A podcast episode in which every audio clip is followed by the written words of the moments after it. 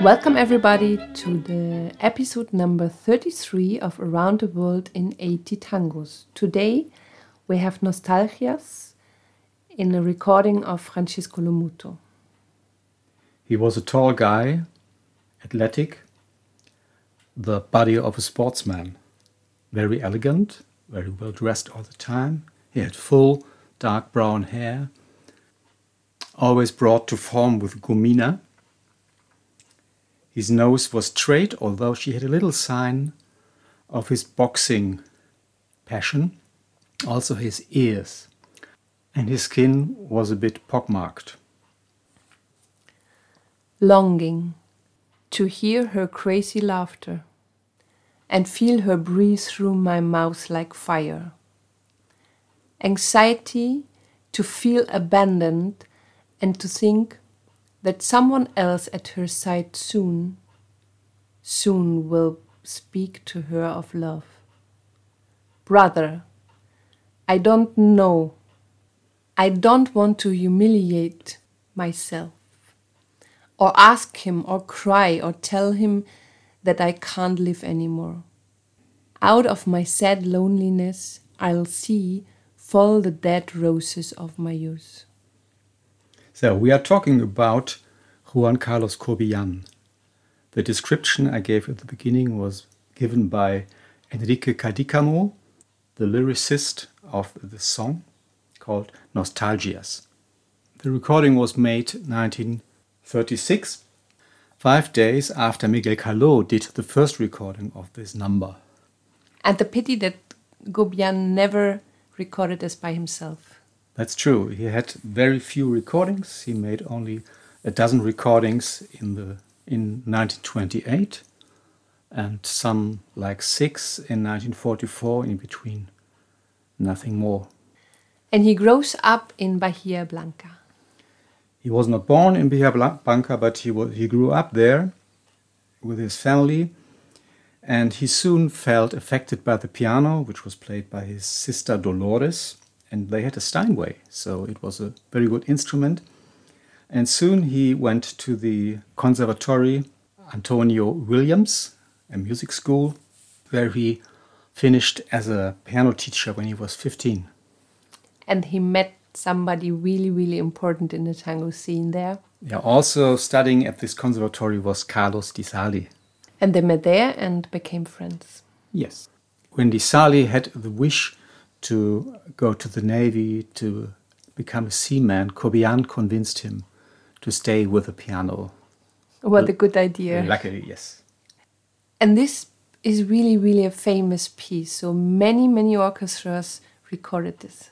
Yes, I found dozens of uh, recordings and uh, all over the world. So not only in Argentina. Caló alone recorded it twice interestingly, Canaro didn't take it. He recorded every tune he could get, but not this tune. And this uh, says something about the complexity of the music of Cobián. Often his compositions were rejected by producers or directors because they considered it as too complex for the audience. And there is a really nice interpretation of Lucio Demare with his piano Let's listen to this.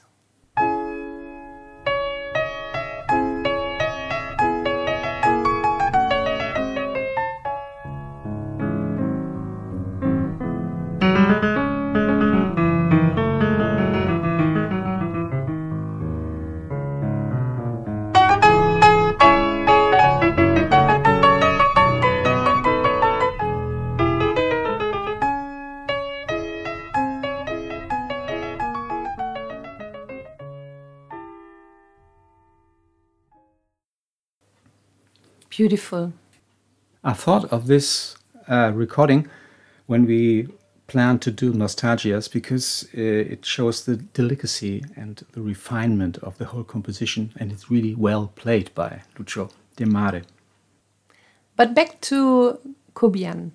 He was a guy of nightlife and alcohol and women. women, at least. Yes, he was a uh, yeah, a guy who enjoyed life. He was a piano player, a director, a composer. He wrote lyrics, and he's considered of being one of the founders of tango romanza. So he invented the technique of a piano player to fill the spaces in the melody, not to play like the average piano player stomping the chords in the beat together with the bass.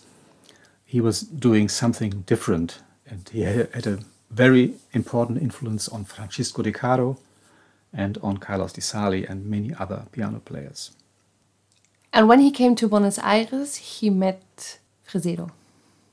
He met Fresedo before he met Arolas, Tito Roccatagliata. They had a trio at the Cabaret Montmartre.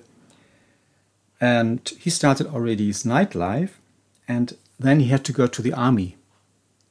And uh, it was a sort of an interrupted service. So first he spent one year, and then he had to spend a bit more time. I don't know how they did that, but he spent um, most of the time in prison because maybe the lack of discipline, I guess. So that was the inspiration for his composition A Pan y Agua, bread and water, his prison song. And then he met Fresedo. And he played in his orchestra, and then Fresedo left the orchestra, and he took over the orchestra of Fresedo in the famous club.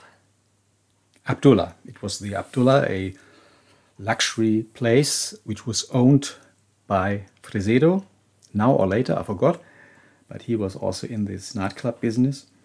And the lineup of this band was interesting because it was on the bandoneons Pedro Maffia, Luis Petruccelli, on the violin Julio De Caro y Agesilao Ferrazzano, and on bass Leopoldo Thompson, El Negro. And when Fresedo uh, stepped back, Cobian took the lead of this orchestra. And then later on, Cobian went to the US because of love, and Julio De Caro took over this band.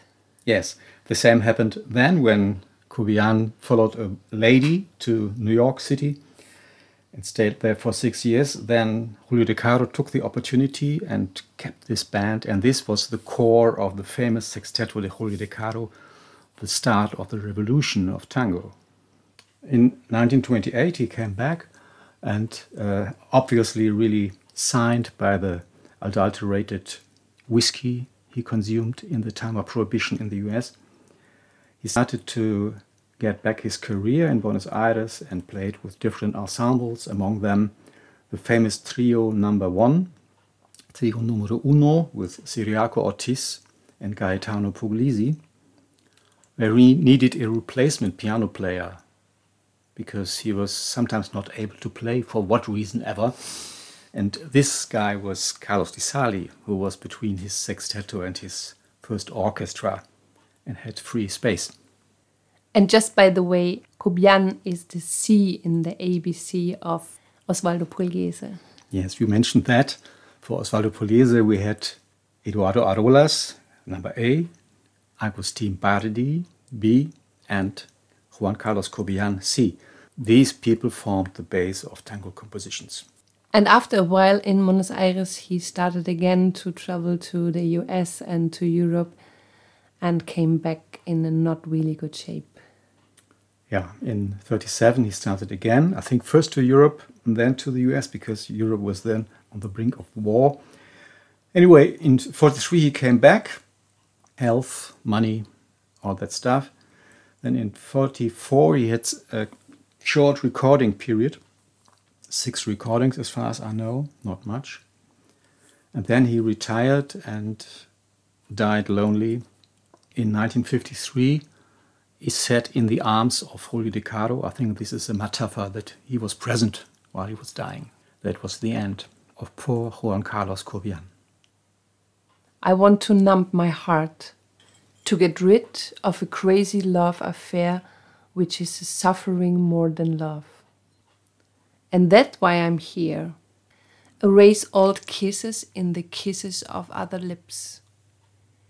If your love was a Mayflower, why is she still my cruel grief?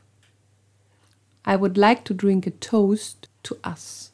to forget my obsession, but the more I remember her. Maybe Kadika Cadícamo were thinking of his close friend Cobian when he wrote these lyrics. We can be sure of that. More about Cadícamo, Lomuto, and Jorge Omar in another episode. This was episode number 33 of Around the World in 80 Tangos. Today, Nostalgias, recorded by Francisco Lomuto.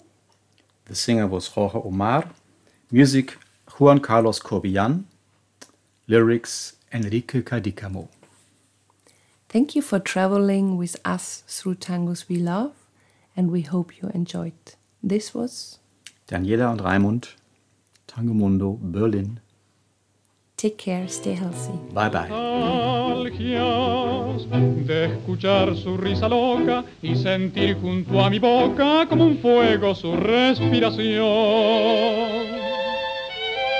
Angustia de sentirme abandonado y pensar que otro a su lado pronto, pronto le hablara de amor. Hermano, yo no quiero rebajarme, ni pedirle, ni llorarle, ni decirle que no puedo más vivir. Desde mi triste soledad veré caer las rosas muertas de mi juventud.